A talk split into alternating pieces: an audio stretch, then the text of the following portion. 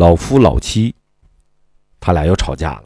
年近七十岁的老夫老妻，相依为命的生活了四十多年，大大小小的架，谁也记不得吵了多少次。但是不管吵得如何热闹，最多不过两个小时就能和好。他俩仿佛倒在一起的两杯水，吵架就像水面上滑道，无论滑得多深，转眼连条痕迹也不会留下。离婚，马上离婚。这是他俩还年轻的时候，每次吵架吵到高潮，他必然喊出来的一句话。这句话头几次曾把对方的火气压下去。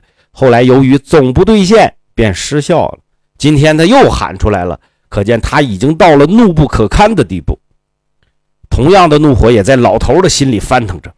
只见他一边像火车喷气那样从嘴里不断的发出声音，一边急速而无目的的在屋子中间转着圈他转了两圈，站住，转过身，又反方向转了两圈，然后冲到门口，猛地拉开门跑出去，使劲带上门。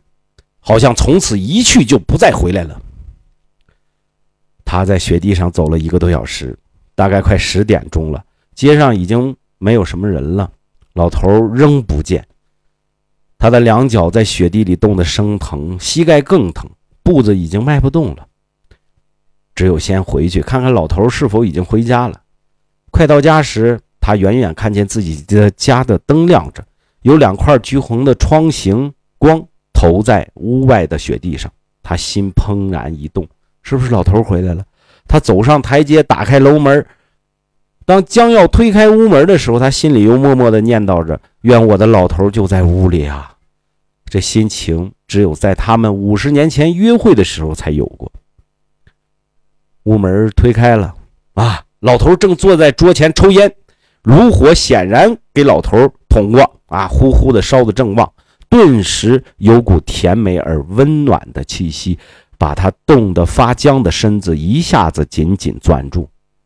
他还看见桌上放着两杯茶，一杯放在老头跟前，一杯放在桌的另一边，自然是斟给他的。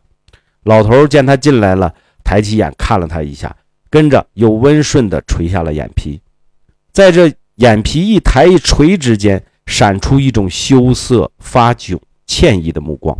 这目光给他一种说不出的安慰，他站着，好像忽然想到什么，赶紧去给空着肚子的老头热菜热饭，再煎上两个鸡蛋。